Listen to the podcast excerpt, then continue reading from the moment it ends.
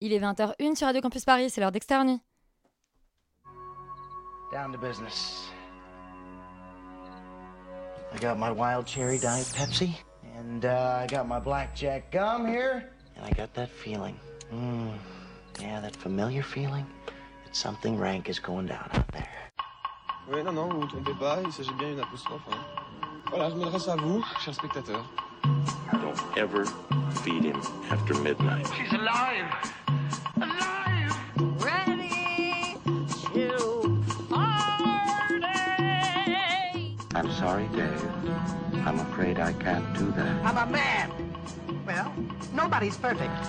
Qu'est-ce que c'est acteurs sont à l'aise dans leur personnage, l'équipe est bien soudée, les problèmes personnels ne comptent plus, le cinéma règne. Vers l'infini et au-delà Ce soir, l'équipe d'Externuit vous dévoile son côté obscur. Après l'heure de la sortie de son précédent film, Sébastien Marnier nous fait remonter à l'origine du mal dans un conte baroque qui tourne au jeu de massacre.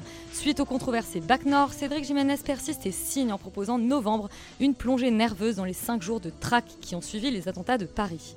Tout aussi résolument ancré dans une actualité brûlante, les frères Dardenne retracent le difficile parcours de Tori et Lokita, deux jeunes migrants confrontés au réseau de l'économie souterraine dont ils font les héros éponymes de leur dernier long métrage. Un beau matin, c'est le titre du nouveau Mia Hansen Love et déjà la promesse de beaucoup de cauchemars bergbaniens la nuit suivante. Enfin, nous intéresserons à deux figures iconiques des États-Unis dont le seul point commun est leur couleur de cheveux. Blonde, c'est la relecture du mythe de Marilyn Monroe par Andrew Dominic et ses démons et le blondinet Dahmer, serial killer auquel le binôme Ryan Murphy et Ian Brennan consacrent une série qui dissèque autant son mode opératoire que sa psyché ténébreuse externe. C'est parti.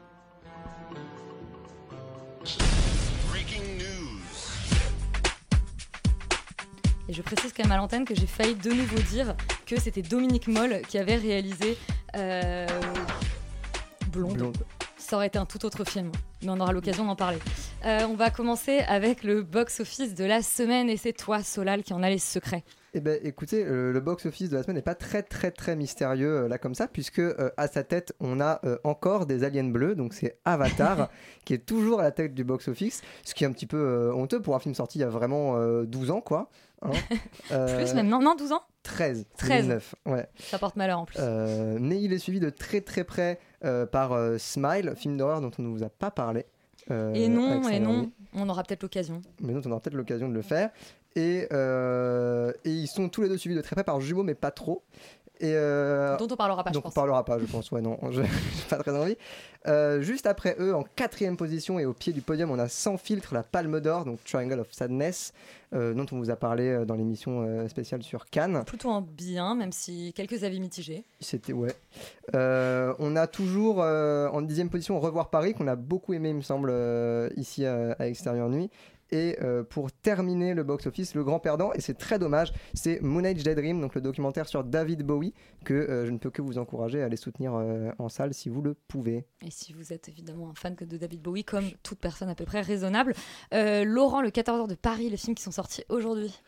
Eh ben, les films qui sont sortis aujourd'hui, assez logiquement, ça commence par Novembre, dont on vous parle évidemment dans cette émission, qui fait 1540 entrées pour 30 copies, donc une moyenne assez solide de 51. Euh, il est suivi par un autre film dont on vous parle aujourd'hui, L'origine du mal, qui fait 638 entrées pour 17 copies, une moyenne beaucoup plus faible de 38. Euh, et pas très loin derrière, Un beau matin, le film de Mia Hansen Love, vous parle encore aujourd'hui, en plus, c'est dans l'ordre de mon programme. 607 entrées pour 18 copies, donc une moyenne de 34, pas très loin. Euh, J'ai aussi envie de vous parler d'un film qui n'est pas euh, dans, les, dans les perdants de la semaine cette semaine, mais au contraire une sorte de- d'autre gagnant, euh, qui est Dragon Ball Super, Super Héros. Je l'avais mis au programme. l'as hein. mis au programme Personne et lâchement nous n'y sommes pas allés, qui fait quand même 465 entrées pour 12 copies, donc une moyenne de 39, mieux que l'origine du mal. Et surtout, Tu en en fait, fais partie, Laurent. et surtout devant Tori et Lokita, le film des frères Dardenne qui fait euh, que 272 entrées de, pour 14 copies, donc une moyenne de 19.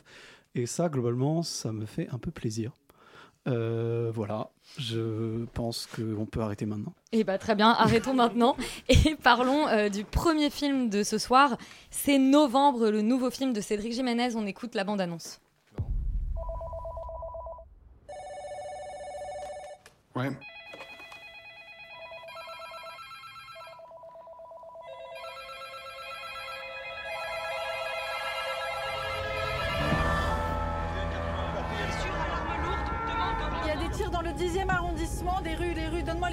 Est en ligne avec la PP. Reste au bureau et tu regroupes tout le monde. Il y a une équipe au Stade de France et l'autre dans Paris. Ça a tiré rue Bichat au Carillon, rue de la Fontaine-Oran. Séverine, tu pars au Stade de France avec Ça me rend nerveuse rien que d'entendre cette, euh, cette bande-annonce. Valentin, on se souvient que tu avais défendu euh, Bac Nord, dont on avait, euh, bon, qui, avait, qui avait créé, on va dire, des grands désaccords. euh, au, Je l'avais pas défendu à ce micro, juste pour euh, rappel. Non, tu l'as On en défendu avait au- parlé après. Vous avez exprimé euh, votre, votre, votre incompréhension totale de cet avis. Mais effectivement, j'avais pas détesté Bac Nord. Et euh, c'est une bonne introduction pour présenter ensuite le film, parce qu'effectivement, c'est quand même deux films qui sont très proches. C'est un film qui de nouveau prend pour, euh, enfin c'est le nouveau film donc, de Cédric Jiménez comme tu l'as dit, qui prend de nouveau pour personnages centraux. Euh, la police, enfin un groupe de policiers, euh, ici la brigade antiterroriste, accompagnée de toute un- une kyrielle de services et ça fait partie du folklore du film parce qu'il est très précis sur ces questions.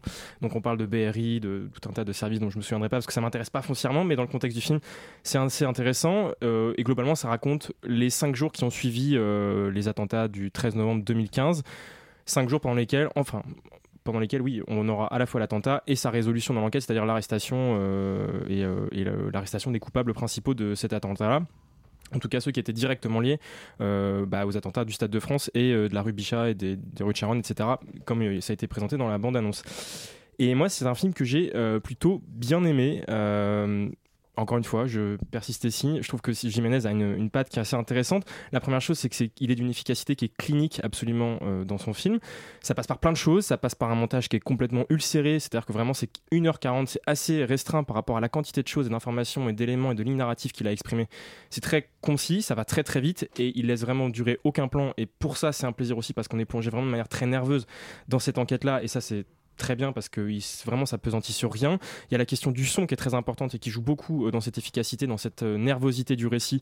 On l'entendait déjà dans la bande-annonce que tu trouvais stressante, mais il y a vraiment beaucoup de scènes comme ça où il joue de beaucoup d'éléments sonores pour euh, bah, mettre en scène et créer de la tension et ça marche extrêmement bien. Il est extrêmement rigoureux, rigoureux aussi, je trouve, sur les points de vue et notamment dans les scènes d'action. Il a lisibilité quasiment totale en permanence et ça, je trouve que c'est encore une fois à souligner dans le cinéma d'action contemporain en général et à surligner dans le contexte d'un cinéma français qui est quand même assez incapable globalement de produire ce genre de scène, en tout cas euh, au- cinéma. Voilà, il y a ça, c'est très énergique, c'est le premier pôle de ce film. Et le deuxième pôle que moi je trouve particulièrement intéressant et qui était déjà dans Bac Nord, je trouve que c'est intéressant de le mettre en perspective par rapport à Bac Nord, qui est un film qui je pense a été mal compris, en tout cas compris d'une manière euh, un peu euh, à l'arrache, je pense, c'est que lui ce qui l'intéresse, c'est les affects collectifs.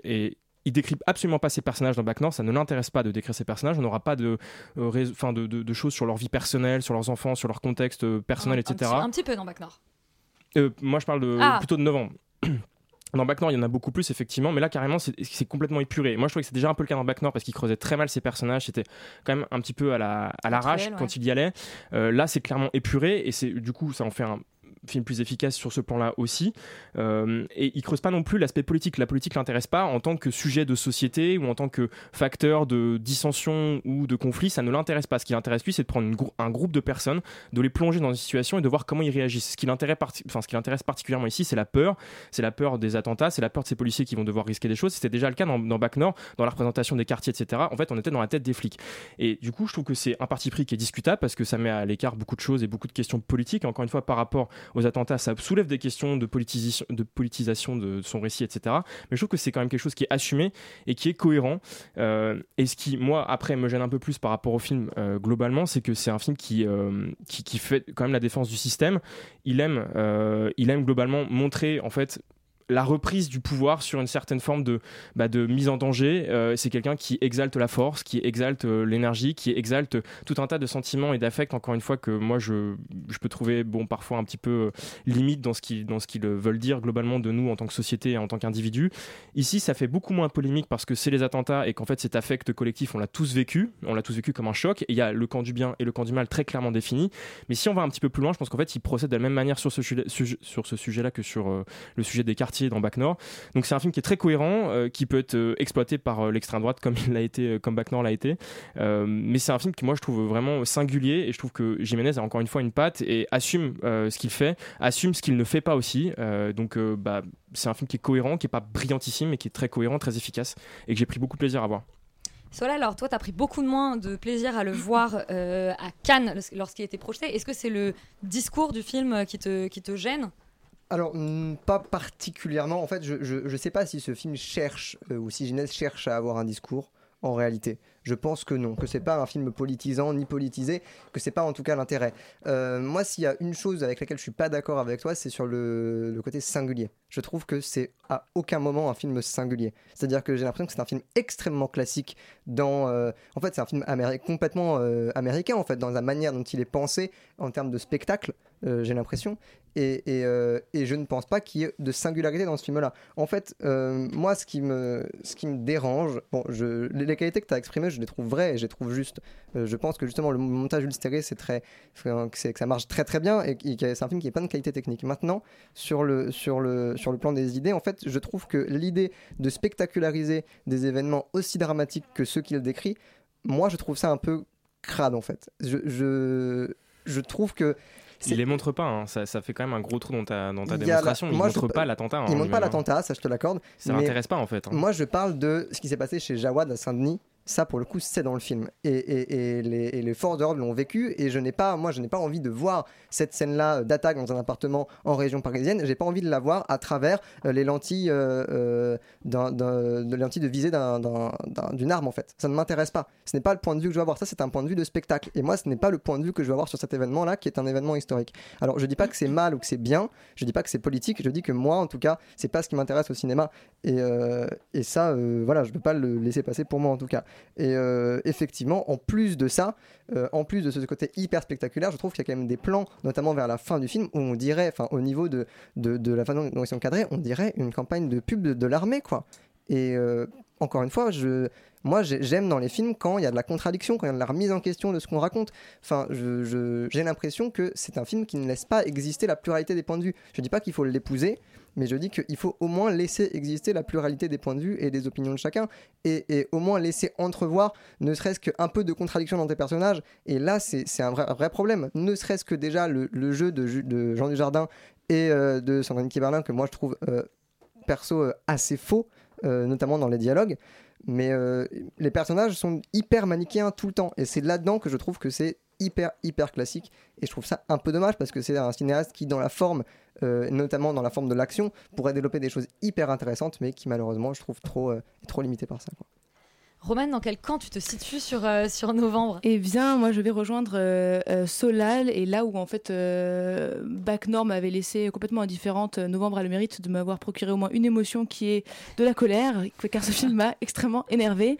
et en fait, dans l'ensemble, je fais le. Enfin, pour la structure du, du film, je fais exactement le même reproche que j'avais euh, par rapport à Bac Nord, euh, qui est dans sa, dans sa structure. C'est-à-dire que je trouve que ça commence toujours très bien. Il y a une espèce de, un espèce de rythme qui s'installe super bien euh, avec cette ouverture qui est assez euh, flamboyante, flamboyante pardon, euh, et avec une introduction des personnages que je trouve assez juste en fait, où on voit, on situe un peu tout le monde assez euh, vite et euh, de manière très efficace.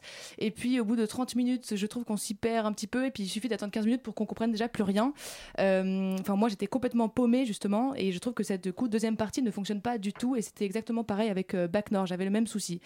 Et en fait, Cédric Jiménez, je trouve, oublie complètement dans cette deuxième partie, que ce soit dans Bac Nord ou dans Novembre, de, de raconter des choses et d'avoir une narration, c'est-à-dire qu'il se perd, dans, comme tu disais, Solal, dans le spectacle, dans, le, dans les boum boum, les coups de feu dans tous les sens, euh, à tout prix, c'est-à-dire que c'est ça qui l'intéresse, et moi je trouve ça effectivement pas du tout singulier et surtout euh, pas du tout intéressant. Et ça donne un ressenti extrêmement pénible euh, au visionnage, puisqu'il y a, je trouve, je suis pas du tout d'accord avec toi, du coup, Valentin, sur ce que tu dis sur la cohérence, je trouve qu'il y a aucune cohérence de mise en scène. C'est ce que dit Solal aussi par rapport au viseur, on, change des plans où on passe de, on va voir un espèce de, de, de, plan où on, vise ca- carrément le spectateur en face pour voir une explosion où en fait on n'y voit rien, il y a des lumières tout le temps, euh, à un plan de, de caméra de surveillance, on ne sait pas pourquoi, tout est gratos. Enfin, je trouve qu'il y a, il y a tout ça pour, pour mettre six plans en, en, une seconde pour avoir une espèce de film d'action euh, dans le but d'impressionner. Encore une fois, je trouve que tout, tout ça est gratuit et ça, le film perd énormément de sa consistance alors qu'il y en a de la consistance. Euh, en, tout, cas, dans ce sujet, il devrait y en avoir.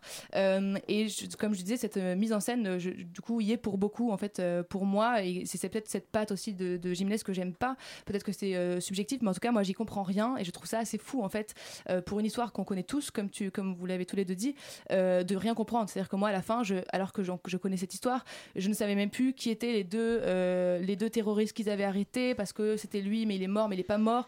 On comprend rien, en fait. C'est-à-dire qu'il y a un moment donné où je trouve ça dingue d'avoir une histoire qui est euh, encore une fois connu de, tout, de tous et de toutes et que on, on y pige que dalle. Ça m'a presque plus perdu que la réalité. Bref, Euh, moi je me suis euh, accrochée à Anaïs Desmoustiers en fait, à son personnage et à son interprétation, qui je trouve est le seul personnage qui offre un axe intéressant à ce film, c'est-à-dire un- une humanité en fait et un espèce de, de, contraste entre le métier de, de- policier et l'émotion qu'on peut avoir et l'empathie qu'on peut avoir, comment ça se, ça se joue dans le, le- quotidien son interprétation, j'ai trouvé très juste et c'est ça, à ça que je me suis raccrochée pendant tout le film. Euh, mais en fait, comme euh, du coup, juste pour finir, euh, comme Solal, à part du coup ce petit côté humain, cette espèce de mise en scène spectaculaire tout le temps dans le but d'impressionner et ce côté très déshumanisé en fait avec un tel sujet, moi ça me pose un problème effectivement éthique quasiment à la fin où je me dis mais à quoi à quoi sert cette histoire traitée de cette façon? Est-ce qu'elle n'est pas en fait un peu utilisée comme un prétexte pour absolument faire un film de, de James Bond américain? Ça, ça me gêne profondément. Voilà. Alors, efficacité euh, américaine ou, euh, ou film spectaculaire confusant, euh, Laurent? Je ne sais pas si je dirais que c'est américain dans son efficacité, mais en tout cas, c'est un film qui ne recherche que ça. C'est-à-dire qu'on a, pendant 1h47, que, que une succession de, voilà, de scènes toutes très tendues. Et en termes de tension, le film marche très bien. C'est-à-dire que vraiment, à chaque fois, on s'en prend plein la gueule. Toutes les 5 minutes, il se passe des trucs. Et c'est c'est un film qui est très dur, qui est très tendu. Euh, malheureusement, en fait, je, je- pense que pour moi, c'est pas ça un film. En fait, en gros, c'est-à-dire que moi, le problème que j'ai avec ce film-là, c'est que bah, justement, il, il prend pas le temps de raconter des choses, il prend pas le temps d'essayer de construire quoi que ce soit, il prend pas le temps euh, d'essayer de euh, d'essayer oui de dire quelque chose de ces personnages, des gens, de, l'humanité, de l'histoire qu'il y a derrière. En fait, il c'est un film qui est assez vide et assez descriptif de, de, ce qui s'est passé sans laisser de temps mort. Alors de, de ce point de vue-là, en fait, ça, ça le rend comme une espèce d'objet un peu un peu spécial, mais qui et qui est d'ailleurs assez regardable parce qu'en fait, euh, pour moi, on est on tient. euh, je suis pas je suis pas tellement d'accord avec le fait que c'est confus. Enfin moi, en tout cas, ça m'a pas ça m'a pas mis dans la confusion, mais mais je, je, trouve que le film en fait se regarde assez bien pour ça. Mais quel euh, mais quel dommage en fait, quel quel coup d'épée dans l'eau euh, de, de pas avoir essayé de de rechercher quelque chose de plus intéressant et de plus profond parce que en fait le, le comment dire le, le, sujet le sujet en vaut la peine c'est à dire que vraiment pour le coup les attentats du 13 novembre c'est je trouve ça un peu triste d'en faire juste une espèce de, de parc d'attractions un peu bourrin où on va s'en prendre plein la gueule pendant pendant 1h47 alors qu'en fait il y a, il y a vraiment Mais beaucoup il de choses filme à faire. l'enquête sur les attentats, c'est pas les attentats eux-mêmes, mais- ça mais- l'intéresse mais- pas mais les conséquences mais humaines. C'est ça, non mais j'avoue qu'il y a un peu un faux procès qui est non, fait mais- sur le non, film, mais encore une fois. Son sujet, c'est pas les attentats, c'est Bah, l'enquête sur les attentats, c'est pas exactement pareil. L'enquête sur les attentats, c'est sur qui a fait les attentats et pourquoi quand même. Donc c'est-à-dire sur les attentats quand Mais même. pourquoi non Ça l'intéresse pas, il parle pas d'islam dans le film. Il en parle quand même. Il parle pas d'islam, il le parle pas de terrorisme. Non, ce qui l'enquête- ce qui l'intéresse, c'est les flics et l'enquête, c'est Valentin, tu, es moins seul que tu le mais penses parce que Yuri aurait Oui, aimé défendre je le sais, film à mais ses en fait, micros, effectivement, aussi. la seule question, c'est de savoir si est-ce qu'on peut faire oui ou non un film d'action sur ces questions. Les Américains, effectivement, se prennent pas ces pincettes-là. Et peut-être que c'est américain cette question-là. Quand Paul. Greengrass fait Vol 93, effectivement, personne lui reproche de l'avoir mais fait. c'est pas la question. Mais si, je pense que la question fondamentale parce que vous lui reprochez d'avoir fait un film sur les attentats et Romain, c'est un peu la même chose. Je trouve que c'est un peu dommage non, en l'attaquer sur son sujet encore. Parce que tu me laisses pas terminer, mais là où je veux en venir, c'est que euh, c'est que en fait euh, n'est pas Denis Villeneuve qui veut et Novembre n'est pas Sicario quoi. Et c'est un peu le problème. C'est-à-dire qu'en gros, euh, dans Sicario, on raconte des choses, on parle de, de- on parle du contexte, on parle de ce qui se passe parce que c'est un vrai film. Et là, en fait, malheureusement, ça manque. Et c'est un peu le problème. C'est-à-dire que la, la compara- il soutient pas la comparaison. Il veut peut-être faire le ricain, mais il soutient pas la comparaison avec les vrais bons ricains. Je suis pas d'accord. Euh, donc on- c'est donc c'est un film qui on je trouve là, je faible, mais qui se regarde. Bon, Ouais. on vous mettra pas d'accord sur, euh, sur euh, novembre, mais on vous encourage à aller vous faire un avis, puisque visiblement ça donne euh, des avis, enfin en tout cas un, un débat passionné. Euh, un film qui lui aussi a créé une émotion vive, visiblement, parmi nos chroniqueurs, c'est L'origine du mal, le nouveau film de Sébastien Marnier. Êtes Serge Oui. Et donc, toi, c'est Stéphane. Oui. Concis. Comment est-ce que tu as fait pour me retrouver Si, elle, bon. Euh, L'origine du mal, donc c'est le troisième long métrage, si je ne dis pas de bêtises, de Sébastien euh, Marnier après Irréprochable et l'heure de la sortie. Roman, qui me semble-t-il t'avait beaucoup plu, en tout cas euh, à, à l'antenne. Euh, Qu'en est-il de l'origine du mal et surtout qu'est-ce que ça, qu'est-ce que ça raconte? Alors, ouais, commençons par euh, l'histoire que ça raconte, qui est effectivement complètement différente de- des, des deux précédents films, euh, puisqu'il s'agit de l'histoire d'une femme qui travaille dans une usine à sardines et qui euh, se décide en fait euh, à appeler son père qu'elle n'a jamais connu. Et donc elle va se retrouver euh, propulsée dans une famille un peu folle euh, et bourgeoise qui la rejette, euh, sauf le père qui a l'air de- de- d'avoir besoin de son aide. Et cette femme interprétée par Laure Calamy, en fait, on va se rendre compte sans trop dévoiler qu'elle n'est peut-être pas si nette que ça, elle non plus. Et contrairement à ce que l'affiche pourrait faire croire, il ne s'agit pas d'une comédie tropicale, mais euh, bien d'un espèce de, thriller, voire un peu un film d'horreur sur les bords.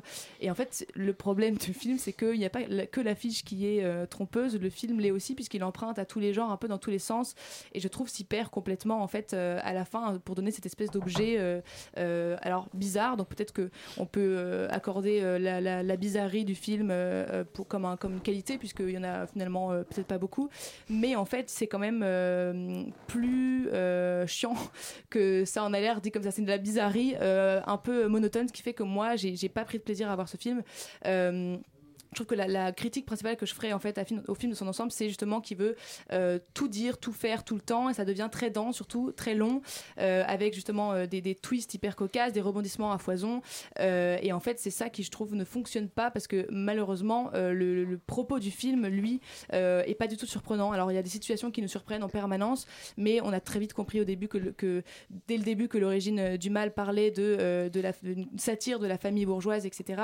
Et donc et qu'on va parler du coup de cette famille euh, complètement euh, déjantée. Donc en fait, toutes les situations un peu cocasses ne surprennent pas du tout parce que de toute façon, on a compris euh, ce que voulait raconter le film dès le début et que du coup, ces absurdités, dans le film, je trouve, tombent un peu à l'eau. Et encore une fois, euh, la preuve étant que les, les- même les spectateurs de ma salle riaient à des moments qui, je pense, euh, n'étaient pas forcément euh, volontairement drôles.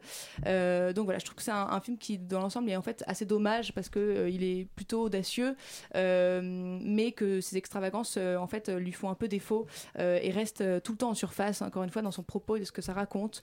Voilà, donc c'est peut-être une frustration par rapport à ce film qui aurait pu être bien, mais qui en fait est, est peu Est peu intéressant. tiède. quoi, ouais. Euh, Manon, est-ce que tu rejoins Roman sur l'origine du mal, une petite frustration? Euh, non, Euh, tout ce que tu lui reproches, moi, c'est plutôt ce que j'ai bien aimé. Euh, j'avais juste vu, je crois, Irréprochable de Sébastien Marnier. J'avais pas vu l'heure de la sortie.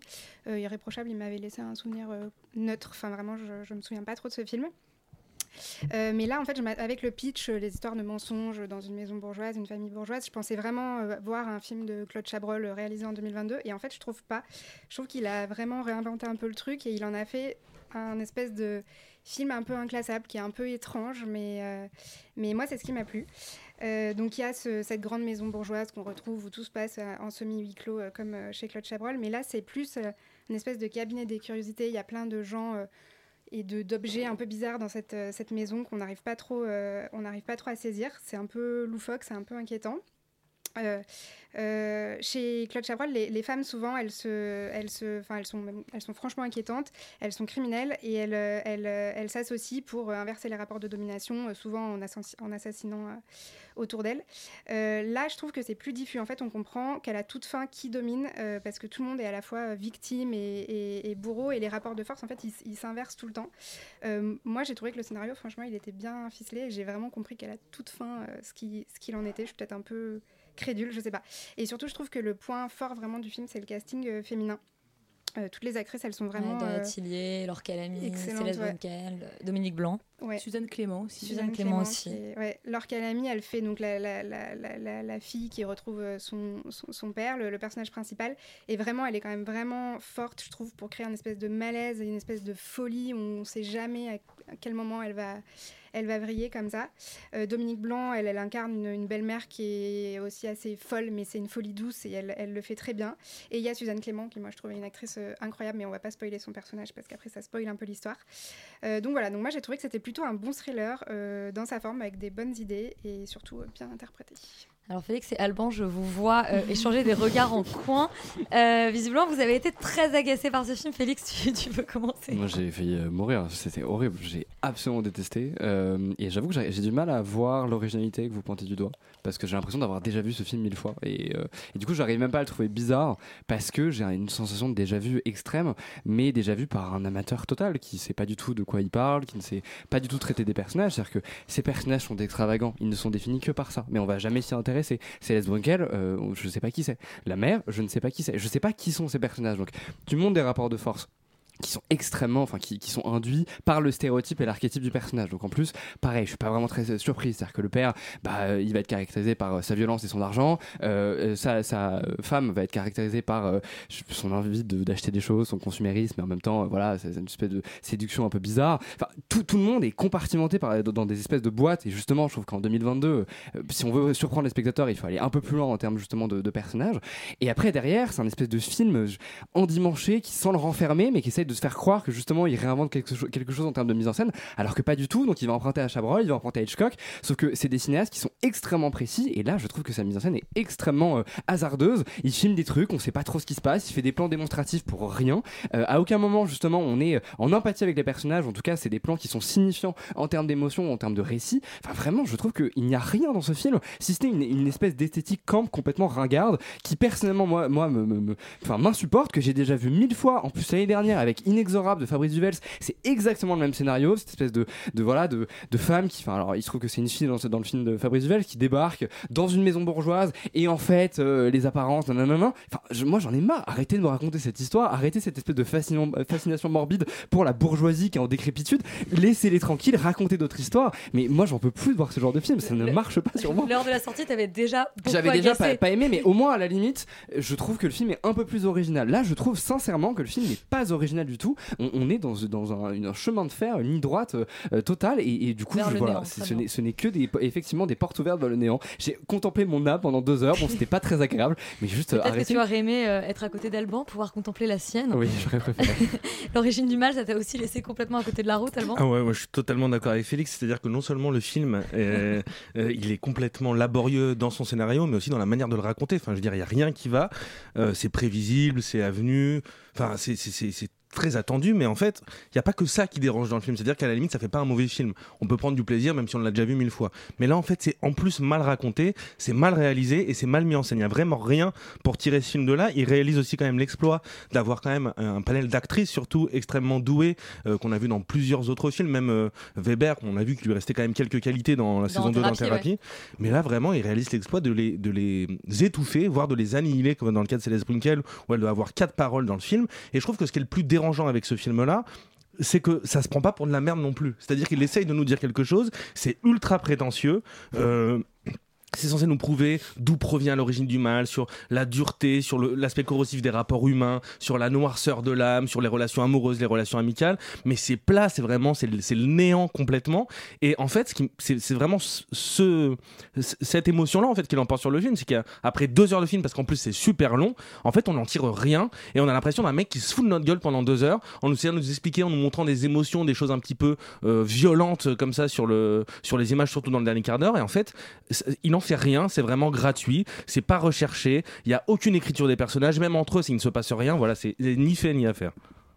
Waouh, et ben dis donc, euh, l'origine du mal aura beaucoup agacé euh, Félix et Alban, frustré Roman. Il y a que euh, bah, toi maintenant qui a envie un petit peu de le sauver. Donc bon, faites-vous un avis.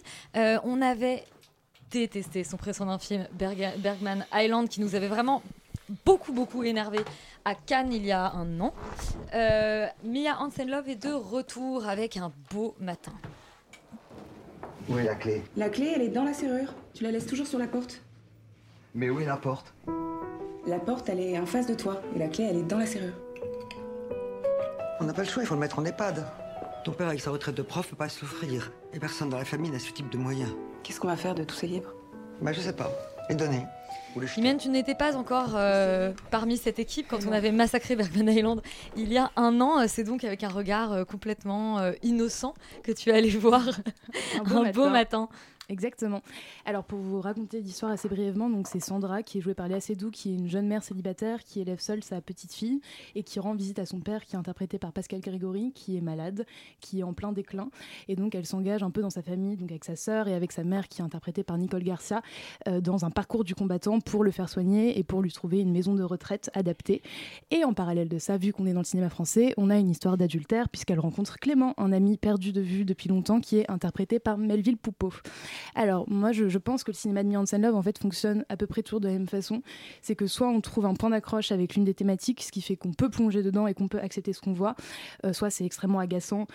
En prime pour ce côté un peu parisiano, intello. Et dans ce film-là, je trouve que tous les poncifs y sont, puisqu'on a le Sacré-Cœur filmé à la pellicule, des citations de philosophes en veux-tu en voilà, la musique de Schubert qui retentit, l'adultère, qui, moi, personne, enfin, je n'en peux plus. En fait, enfin, c'est pas compliqué, c'est que instantanément, moi, ça me sort d'un film, puisque tous les scénarios de cinéma français ces derniers temps sont composés de la même façon. Et il y a toujours cette petite histoire d'amour. Et on dirait que c'est un peu la pire chose qui peut arriver aux quarantenaires euh, bobos du 5e arrondissement. Et en fait c'est un ras-le-bol pour ça. Mais malgré tout euh, j'ai réussi à me laisser quand même emporter notamment pour ces déambulations dans le 5e arrondissement euh, puisque j'ai été touchée. En fait par Léa Seydoux j'ai été touchée par son rôle. Elle porte le film un peu seule euh, elle est de tous les plans, on la voit, et il y a quelque chose qui m'a plu là-dedans. Euh, J'ai aimé en fait le rapport qu'elle a au dialogue, au mot des autres, puisqu'elle est traductrice. Le rapport qu'elle a avec son père, c'est une femme qui qui tente en fait de s'en sortir. Euh, C'est beaucoup trop mis en scène, c'est beaucoup trop sublimé, ça fait que j'ai pas pu rentrer complètement, mais à la fois il y a des petits points d'accroche et notamment la maladie en fait que je trouve extrêmement juste. Euh, C'est l'histoire vraie de Miansen Love et je trouve que c'est un film autobiographique qui est presque trop nombriliste, euh, mais qui malgré tout, je trouve a une certaine intelligence en fait dans la mise en scène. Et voilà, c'est sa grand-mère pour de vrai. C'est Pascal Grégory a écouté des audios de, son père, du père de Miansen Love, avant de mourir pour justement avoir une base d'interprétation. Donc on sent que c'est vraiment intime et je trouve que cette sensibilité-là se ressent, mais c'est vraiment pas pour autant que, que j'ai trouvé un- que c'était un bon film et que j'ai passé un bon moment. Non, est-ce que tu vas essayer seul de défendre Beyoncé Love et un beau matin comme l'origine du mal? Euh, non, mais je te rejoins, je te rejoins sur plein de choses en fait. Euh, moi, je suis pas très fan du- de son cinéma euh, globalement, euh, mais euh, en fait, elle tente quand même plein de trucs. Elle a- ses films se ressemblent jamais, et je pense que c'est aussi pour ça que sa filmographie elle est assez inégale. Mais on peut quand même lui reconnaître, euh, voilà, elle, elle tente des choses. Euh, euh, un beau matin, moi je l'avais vu à Cannes, donc il y a six mois, donc c'est plus hyper euh, clair dans ma tête. Mais je me souviens y, être allée avec plein d'a priori, et au final j'ai quand même été assez touchée. J'ai réussi à trouver un petit point d'accroche, comme tu dis. Là, elle, voilà, après s'être embarquée dans des, scénarios de mise en abîme et tout avec Bergman Island, là elle revient à un cinéma qui est plus simple et qui est plus autobiographique, et du coup je trouve que c'est plus réussi. La séquence d'ouverture qu'on entend aussi dans la bande-annonce, elle est assez forte, je trouve, pour euh, vraiment expliquer ce que va être le film. C'est doux et c'est brutal et je trouve que vraiment cette séquence elle, l'explique bien. Euh, Pascal Grégory il est vraiment euh, intense dans le film. Moi il m'avait hyper euh, traumatisé dans le film de Maïwen pardonnez-moi. Euh, et là pareil sa, sa- sa détresse parce qu'il perd, il perd euh, la tête. Ça m'a vraiment pris, pris au trip. Il, il s'exprime toujours en pesant hyper bien ses mots pour essayer de masquer en fait qu'il est complètement perdu et j'ai trouvé ça assez beau Melville Poupeau, son personnage, il est vraiment creux plat, mais c'est Melville Poupeau et moi j'avoue toujours assez euh, séduite euh, par, euh, par cet acteur. Ce qui est bien, c'est qu'en en fait, il y a beaucoup de visites à l'EHPAD. Elles, sont- assez, touchantes, mais on n'a aucune envie de voir 1h40 de visite euh, à l'EHPAD. Du coup, je trouve que les séquences euh, d'amour, justement, avec son, amant, ça permet quand même d'alléger tout ça. Et, euh, et, ça en fait un film qui est finalement assez lumineux. Par contre, ce qu'on disait la semaine dernière par rapport à, à Rebecca Zlotowski, qui savait filmer un film à Paris sans en faire un film parisien, malgré des plans sur la Tour Eiffel et tout ça, je trouve que Miansen Love, elle n'y arrive pas. quoi. C'est vraiment euh, son récit, il a beau être assez euh, universel, quoi. Un, un parent qui, qui, est, qui est malade, euh, son film, je sais pas, il y a un truc très, très parisien. Il passe d'un EHPAD en Seine-Saint-Denis à un EHPAD à Montmartre. On sait pas trop comment, pourquoi ils peuvent s'autoriser ça, mais. Mais, euh, mais voilà, elle fait, elle fait des. Enfin, ce film On est est assez bien parisien. mieux traité à Montmartre qu'en Seine-Saint-Denis quand on est en EHPAD. Enfin, qu'est-ce que. ça, ça doit être ça. Euh, donc voilà, donc le film, moi, il reste quand même une, une plutôt bonne surprise parce qu'il parle de, la fin de vie sans être trop plombant, mais au contraire euh, assez, assez lumineux. Voilà. Valentin, est-ce que déjà tu, tu es redescendu depuis Ouais, ça va, ça va. Tout va bien. Ça va, je n'ai pas de colère. Euh, non, mais Félix avait une expression tout à l'heure sur les bourgeois décrépits à qui il faudrait euh, foutre la paix. J'ai pas exactement l'ex- l'expression précise, mais là on est en plein dedans. C'est vraiment des gens dont je ne veux plus entendre parler. J'en ai vraiment ras-le-bol de ce type de film. Je sais pas, en fait, je pense qu'on m'y reprendra pas. J'y étais allé un peu à, à reculons à Cannes. J'aurais pas dû y aller. C'est pas mon type de cinéma. Ça ne me parle pas. Ça ne m'intéresse pas. Vous avez souligné plein de choses intéressantes, notamment effectivement, moi, ce qui me gêne principalement d'abord, c'est le for- formellement il y a un effet boule de neige qui m'agace, c'est-à-dire qu'effectivement, c'est la boule de neige de Paris, euh, t'as que des espèces de, de, de monument shots, des trucs où tu sais que t'es situé dans les rues. Enfin, la ville n'existe jamais réellement pour elle-même, elle existe dans une version qui est fantasmée par quelqu'un qui a habité là toute sa vie et qui appartient complètement, ce qui est du coup très bizarre à, Ouais. à observer. Mais elle, ne vit pas en fait euh, cette ville, donc il n'y a pas de décor, il n'y a pas de contexte. Euh, et puis, il y a moi, globalement, ce qui m'agace principalement chez elle, c'est sa retenue. Parce qu'en fait, c'est là où euh, certains voient de la douceur, euh, de, la, tranquillité, une manière d'aborder les choses un petit peu avec beaucoup de, concision et beaucoup d'appréhension et d'intelligence émotionnelle. En fait, moi, je vois juste une sorte de pudeur bourgeoise qui dit pas son nom et qui est extrêmement classique. C'est-à-dire qu'en fait, on ne parle pas des choses frontalement, on ne s'explique pas, on ne s'énerve pas. Quand on le fait, c'est toujours sur le à reculons ou, au contraire en surdramatisant les choses. Donc bref, euh, c'est extrêmement romantique comme film, mais encore une fois, ça ne me parle pas d'humanité. J'ai pas vu des personnages quasiment. J'ai vu effectivement la, perso- la, la- la performance de Pascal Grégory est quand même chouette et il faut le sauver. Euh, mais mais ça, globalement, je trouve que c'est vraiment ni fait ni à faire. Et puis parfois un peu aussi, euh, quand même un peu dégueulasse politiquement quand il s'agit de quand même souligner le problème des EHPAD, etc. T'as quand même envie de leur dire, vous êtes quand même dans un milieu extrêmement privilégié. Je pense que si c'est un problème pour vous, il faut quand même mettre en perspective le fait que c'est quand même un problème relatif. Et puis, et puis il y a un peu ce truc toujours, moi qui me Je sais que c'est un récit autobiographique. Je sais qu'il y a ce truc qui est difficile à porter, qu'il faut, enfin, qu'elle a envie de rendre hommage aussi à son père à travers ce film. Mais euh, en fait, il y a un peu quand même ce truc où euh, c'est l'histoire d'un intellectuel qui perd la boule et donc du coup, elle explique qu'en fait c'est terrible parce qu'en fait, lui étant malade, mais étant un intellectuel, il se rend d'autant plus compte Oh qu'il est là, malade. ouais, ouais. Et moi, c'est un peu comme les gens qui disent que les malades sont restés dignes jusqu'au bout. J'en peux plus en fait. Enfin, ça, ça, ça m'agace. Je trouve que c'est faux, que c'est mépriser tout un tas d'autres personnes. Ah oui, c'est Bon. beaucoup moins grave de perdre la boule quand on n'est pas un Exactement, intellectuel. Veux dire, exactement. On n'a pas grand chose à perdre, Voilà. Mais lui, comme il est philosophe et qu'il peut plus citer Thomas Mann de tête, ça, ça- c'est d'autant plus tragique. hein. Donc euh, voilà, ça m'a un peu agacé. Voilà, passons à la suite. Ouais, D'accord. Et bah passons à la suite. euh, C'est euh, le, le jugement pour Un beau matin, le nouveau film de Mia Hansen-Love dont on a pourtant euh, sauvé quelques qualités. Euh, on passe en Belgique avec les frères Dardenne et leur film Tori et Lokita. Lokita, réveille-toi. Lokita Oui, j'arrive T'es sûr que vous ne voulez pas manger avant de partir? Bon, ça va. Toi, retour à 22h. Oui, oui. Tu as dit que c'était dans cette école. Alors là, on a quitté les personnages bourgeois du 5e arrondissement pour s'intéresser à deux jeunes euh, migrants dans Tori et Lokita. Solal, qu'est-ce que ça raconte de plus que ça? Eh bah, euh, bah écoute, euh, ça raconte ça en fait. C'est euh, tout simplement l'histoire de, de deux migrants euh, africains dont le pays d'origine n'est quasiment jamais cité, ou en tout cas je ne m'en souviens pas. C'est le Bénin, mais c'est vrai que c'est cité une fois et il faut vraiment le savoir. Ouais, merci beaucoup. Et, euh, et donc, euh, qui essayent de se débrouiller, qui sont, bah, qui sont très beaux. On ne sait pas s'ils sont. Alors, c'est supposé être deux frères et sœurs, mais on ne sait pas tout au long du s'ils sont vraiment frères et sœurs ou pas.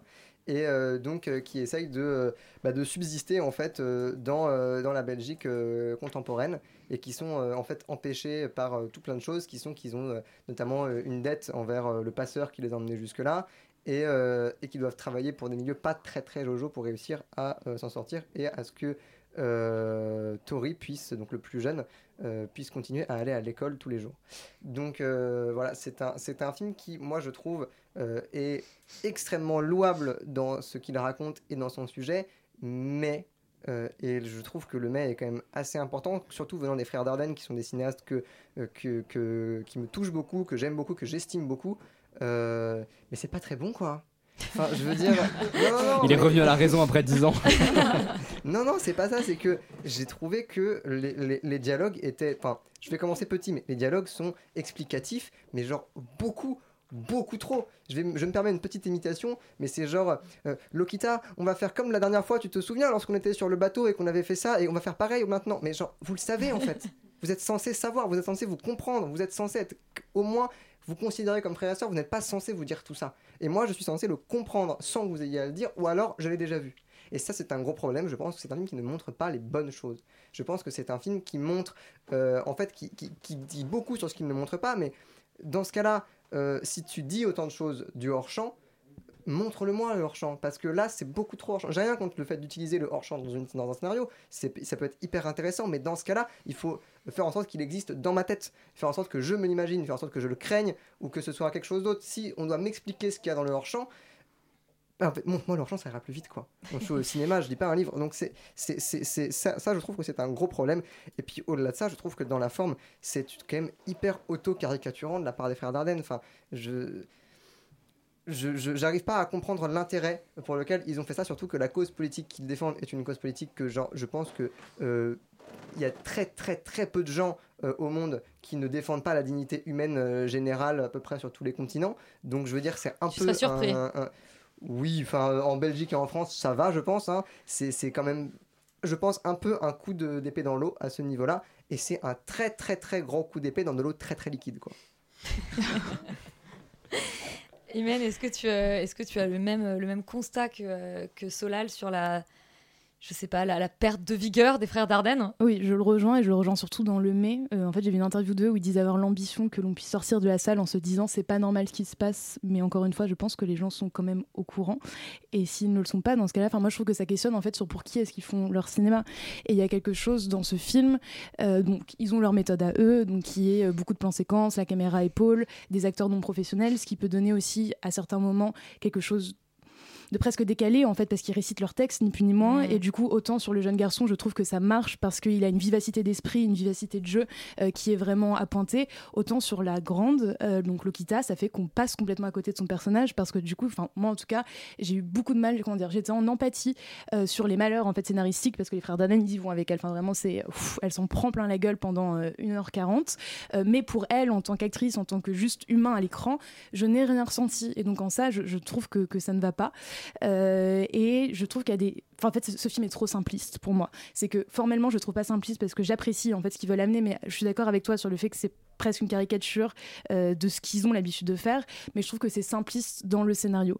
Euh, et c'est vraiment un discours un peu de gauche, un peu regardez comme c'est pas bien. Et il y a une, je vais pas spoiler la fin, mais il y a notamment une phrase, en fait, la phrase, la dernière phrase du film où tu dis ah ouais.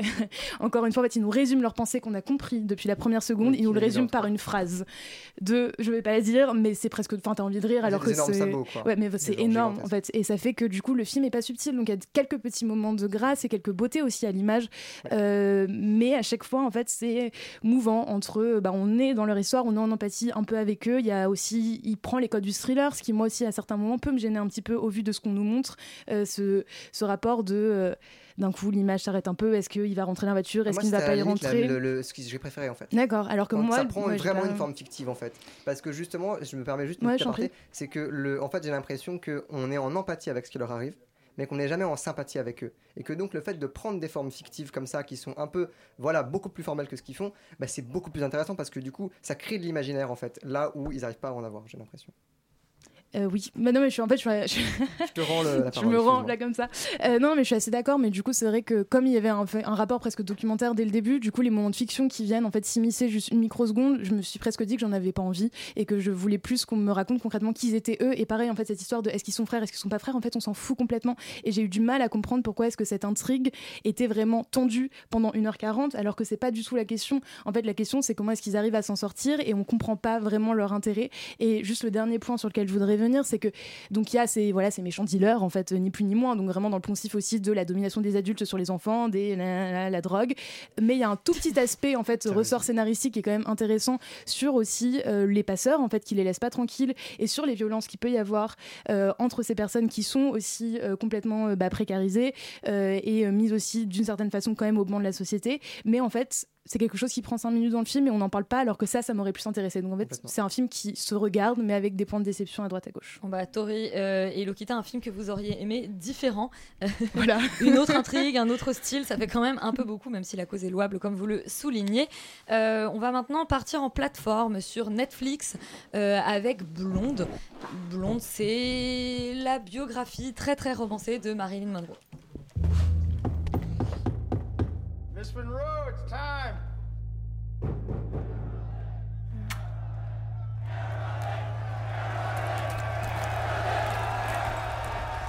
Maintenant, on va peut-être commencer par rappeler que Blonde est l'adaptation d'un best-seller donc par, euh, par Andrew Dominic et donc une, version un peu fictive de la vie de Marilyn Monroe.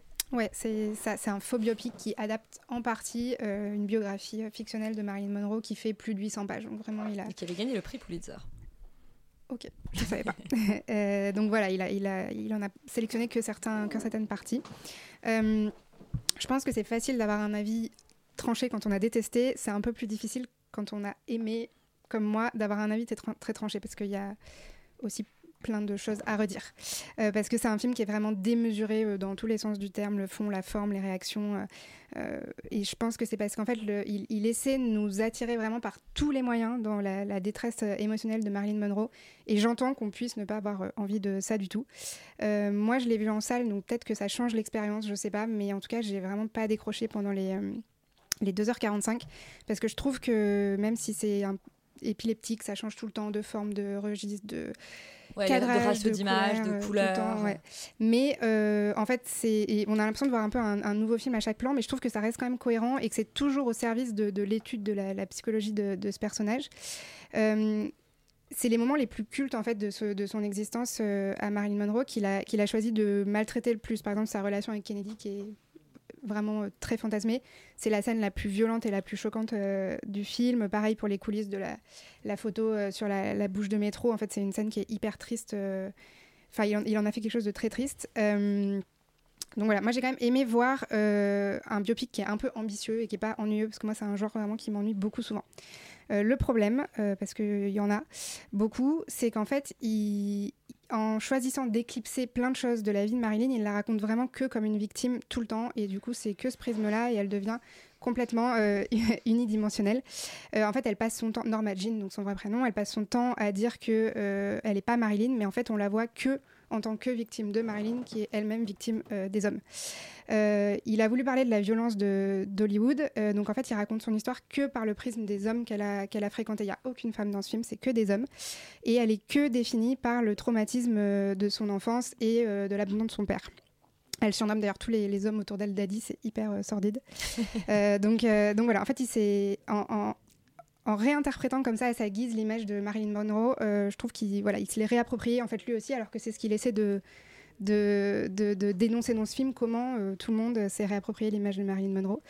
Euh, voilà, donc c'est un film qui est pas très aimable, je l'entends, mais voilà, n'empêche que moi j'ai été assez scotché pendant 2h45. Et dont tu sauves une certaine ambition, voilà. notamment formelle. Sur la forme. Félix, est-ce que, est-ce que tu t'inscris dans la continuation de ce que dit Manon? Euh, bah pour les points négatifs, oui. Euh, c'est vrai qu'on n'est pas d'accord aujourd'hui. Euh, mais en fait, moi, paradoxalement, je trouve pas que ce soit un film. Enfin, je comprends pas trop les, toutes les réactions. Parce que je trouve que c'est un film qui est extrêmement tiède. Et justement, c'est ce que je reprocherais, et ça peut paraître paradoxal, mais je trouve que dans son, son espèce de, de- de gros bordel visuel, tout comme dans cette espèce de narration extrêmement déconstruite, qui se veut provoque euh, justement par rapport à, ça. En fait, finalement, je trouve que ce qui est raconté et ce qui est montré, c'est extrêmement banal. C'est-à-dire que il va réduire le personnage de Marilyn en inventant, donc euh, visiblement ce que j'ai compris, euh, le, bouquin a inventé ça et lui il reprend euh, cette histoire de, du coup d'avortement et après elle a une espèce de relation avec euh, son fœtus mort qui lui parle, etc. Et du coup l'abandon de son père. Et du coup il va réduire ce personnage à seulement ça. C'est-à-dire que il, se détourne de la réalité pour me raconter finalement l'histoire d'une d'une femme qui a des daddy issues et qui essaie de retrouver son père dans les hommes qu'elle fréquente et euh, d'une femme qui justement est réduite à sa maternité et qui culpabilise d'avoir perdu un enfant. Super, c'est hyper intéressant quand tu me racontes l'histoire de, de Marilyn Monroe, en tout cas que tu prends ce personnage-là, parce que c'est pas n'importe quelle femme, c'est quand même Marilyn Monroe, tu me racontes ça dessus, génial. Donc extrêmement banal, extrêmement... euh, extrêmement simpliste et euh, pas très intéressant je trouve à mon goût par rapport au personnage et par rapport à ce qu'il avait raconté. Et après formellement je trouve que c'est pareil. C'est à dire que c'est un film qui part dans tous les sens mais qui finalement n'est là que pour illustrer à chaque fois les idées théoriques qu'on est censé ressentir. C'est à dire qu'à aucun moment effectivement on est du point de vue de Marilyn Monroe à aucun moment on est du point de vue de, l'affect en termes de mise en scène. Ce n'est que des idées. C'est à dire que on va avoir voilà la caméra le fameux plan euh, caméra accroché au personnage pour illustrer euh, la folie ou l'emprise de je ne sais quoi. On va avoir alors certaines séquences que je sauve hein, qui sont des séquences cauchemardesques qui sont assez intéressantes mais ce n'est que justement de la surenchère visuelle pour illustrer des idées et, et de- et- et des voilà un mal-être etc etc mais qui est tellement surligné que personnellement ça ne, ça ne me fait jamais quoi que ce soit et, n'importe quel effet. Je trouve que du coup formellement en fait finalement ça appauvrit le film plus qu'autre chose. Et surtout j'entends beaucoup parler par exemple de, parallèles avec le cinéma de Lynch. David Lynch c'est tout l'inverse de ça. Justement c'est un cinéma extrêmement minimaliste qui joue sur la figure du fantôme et qui fait surgir dans le réel des éléments extrêmement artificiels. Et là tout le film est- n'est qu'artifice. Et du coup et du coup, pardon, je m'étrangle, je trouve que ça n'a aucun intérêt. Voilà. Laurent, est-ce que tu t'en étrangles toi aussi de, de blonde? Bah, moi je trouve ouais c'est à dire que j'avais envie de m'étrangler quand je l'ai regardé quoi. C'est à dire que moi aussi j'avais envie de faire une overdose de barbiturique euh, pour- avant la fin du film. Euh, vraiment euh, moi je trouve que c'est une immense catastrophe. C'est à dire que euh, je trouve ça euh, prétentieux putassier. Je trouve même que en réalité, euh, c'est un film qui est extrêmement discutable, voire misogyne. C'est-à-dire que la pauvre Marilyn Monroe, quoi, qu'est-ce qu'on lui fait vivre, qu'est-ce qu'on lui montre, qu'est-ce qu'on montre Et c'est d'elle, c'est tout le problème. qui est un personnage, qui est un personnage que je trouve assez fascinant, qui est évidemment beaucoup plus intéressant que ce qu'on voit dans le film. Euh, du coup, en fait, cette espèce de, enfin, vouloir se draper derrière euh, cette espèce de volonté de, euh, ah non, mais c'est pas un film sur Marilyn Monroe, c'est une fiction machin, mais qu'est-ce que c'est, enfin, quelle idée alors à ce moment-là, enfin, de quoi ça ça quel est parle. en fait, Quel est l'intérêt? C'est-à-dire prenons quelqu'un d'autre. Et pourquoi déguiser Anna de quelque Armas chose. à ce point Marilyn Monroe Voilà. dans ce cas-là Sachant que, bon, bah, alors, tu parles de Anna de Armas, c'est- le meilleur point du film, le seul bon point du film, j'ai envie de dire. Parce que, enfin, j'exagère, parce que c'est vrai qu'il y a de l'argent, on a des bons acteurs, c'est plutôt bien joué, c'est plutôt bien fait, c'est pas dégueulasse euh, visuellement, même si je trouve que la forme, euh, qui est un peu épileptique, qui essaie de faire des, des trucs différents, machin, je trouve ça euh, bidon, parce qu'en fait, ça ne sert à rien et que ça ne va nulle part. Donc, euh, donc, euh, donc en fait, c'est juste un réalisateur qui se touche pendant 2h47, quoi, ce qui est quand même euh, très compliqué. Euh, la dernière fois que j'ai regardé un truc un peu comme ça, c'était. Il a un peu peine à jouer. hein. Ouais, bah, le- bah, non, mais attends, la dernière fois que j'ai regardé un truc un peu comme ça, c'était quand même Abdelatif Keshish dans Intermezzo, qu'on avait vu à Cannes, qui durait quand même 3h30 et où on voyait aussi un mec se, se tripoter pendant 3h30. Euh, même si en réalité, Blonde est quand même pas aussi mauvais, mais, mais, mais, mais dans l'ensemble, on, est, on a un point de vue que je trouve assez choquant. C'est-à-dire que, euh, comme, comme, enfin, en fait, vous l'avez dit, euh, Marilyn Monroe, elle est ultra unidimensionnelle, elle a l'air super conne, elle fait, elle fait n'importe quoi, et on ne la voit qu'à travers les hommes, parce qu'elle n'existe qu'à travers les, les- enfin, ce qu'elle est dans les yeux des hommes, etc. Et je trouve ça horriblement réducteur et, euh, et presque choquant comme point de vue. En plus, le film est mal branlé et chiant, donc je vois pas pourquoi est-ce qu'on perdrait notre temps à aller voir ça. Solal, est-ce que tu veux en rajouter une couche ou peut-être le défendre un peu? Écoute, je vais, je vais essayer de conclure. Euh, j'ai pas trouvé ce film choquant, personnellement. Je trouve, voilà, moi je, je vais continuer de sauver, je trouve sa maestria visuelle, euh, en tout cas photographique, euh, dirais-je. Et le, et le que la photo est très jolie. La photo est sublime. Maintenant, le problème, c'est que euh, si on fait un film de 2h47 sur Marilyn Monroe et sur le personnage qu'elle est, rendons-lui sa dignité et arrêtons de l'exploiter jusqu'à lui sucer le sang à ce point-là. C'est-à-dire qu'on on, on est en 2022, les gars. On, a, des, des, nou- des nouvelles, en fait, sur ce qui lui est arrivé, sur ce qu'est sa vie. Et je trouve ça hyper dommage de ne pas raconter ça. Alors, je, suis un peu en, train de reprocher au film ce qu'il n'est pas, et c'est un peu injuste. Mais en fait, je trouve que même le regard qui se veut hyper féministe dans le film ne l'est en réalité pas du tout. Parce que, euh, effectivement, le film va épouser, et parfois à juste titre, le regard un peu dégueulasse des hommes sur Marilyn Monroe. Et donc la caméra va figurer ce regard dégueu en filmant bah, les formes d'Anna de Armas, et, on va se sentir mal à l'aise. Sauf qu'il y a d'autres moments où il n'y a pas d'hommes qui regardent, et on filme quand même les seins d'Anna de Armas. Et ça, pour moi, c'est un problème. C'est que quand elle est seule, rendons-lui sa putain de dignité à un moment ou à un autre, s'il vous plaît, quoi. C'est c'est- à, à aucun moment dans le film, c'est une femme. On nous dit qu'elle a lu Tchekhov, elle le dit, on ne le voit jamais. Elle ne prend jamais de décision. C'est à pleurer. C'est-à-dire que c'est un espèce d'amalgame, une, amalgame comme ça, de, de, de, de- souvenirs un peu bizarres, hyper formels, de plein d'hommes sur elle, mais à aucun moment je suis dans son point de vue subjectif à elle. Et je trouve ça tellement triste parce que c'est vraiment ce que j'aurais envie de voir. Et avec cette maestria technique-là, donc, donc je, je- trouve ça hyper dommage de ne pas être, pass- enfin, d'être passé à côté de ça. Et, euh, et que je trouve que c'est dommage de ne pas avoir cherché à décrypter ce personnage plus qu'à continuer à l'exploiter comme une figure de pub. C'est triste. Bon, on attendra peut-être un, un vrai biopic sur l'histoire de Marilyn Monroe. En tout cas, je, je salue le courage de Manon qui continue de se battre contre le reste du monde ce soir. Euh, on reste avec un autre personnage blond, euh, mais un peu différent de Marilyn. C'est le serial killer Jeffrey Dahmer. Très On très écoute- belle transition. Arrêtez les comparaisons. on écoute la bande-annonce.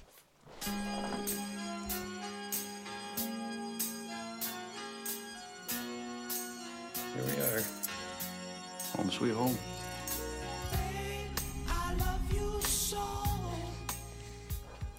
Alban, Félix, on vous retrouve pour la petite, Petite chronique, criminelle. C'est le grand, grand retour.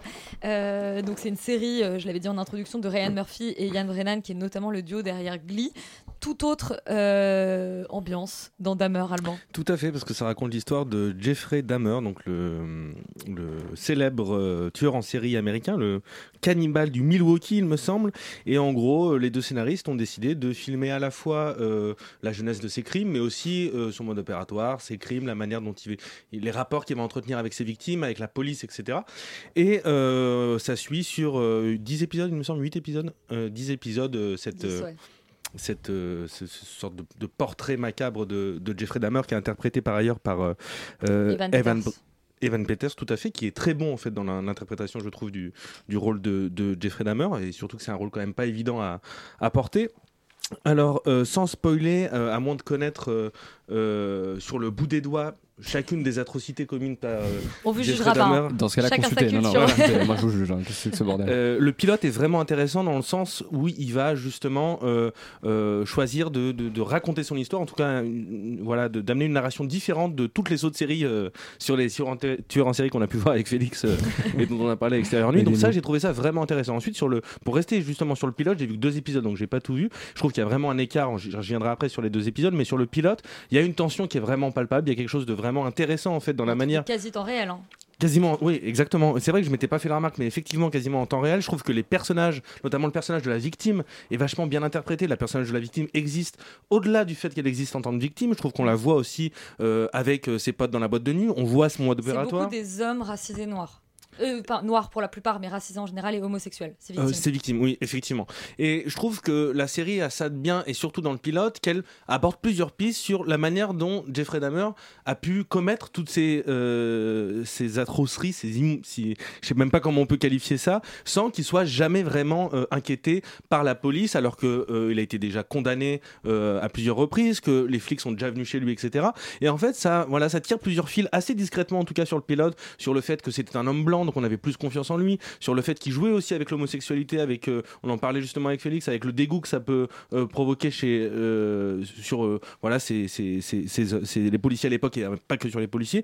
Et voilà, je trouve que la série est bien. Après, je trouve que ça plonge vraiment lorsqu'on essaye de revenir sur son enfance, sur son père, sur le fait qu'il récoltait des animaux morts, sur le fait qu'il a pas eu une enfance heureuse, que ses parents s'engueulaient. On en a marre de voir ces histoires de tueurs en série décrits par la famille et je trouve ça dommage parce que la série s'annonçait vraiment plutôt bien. Mais j'ai quand même hâte de voir les prochains épisodes.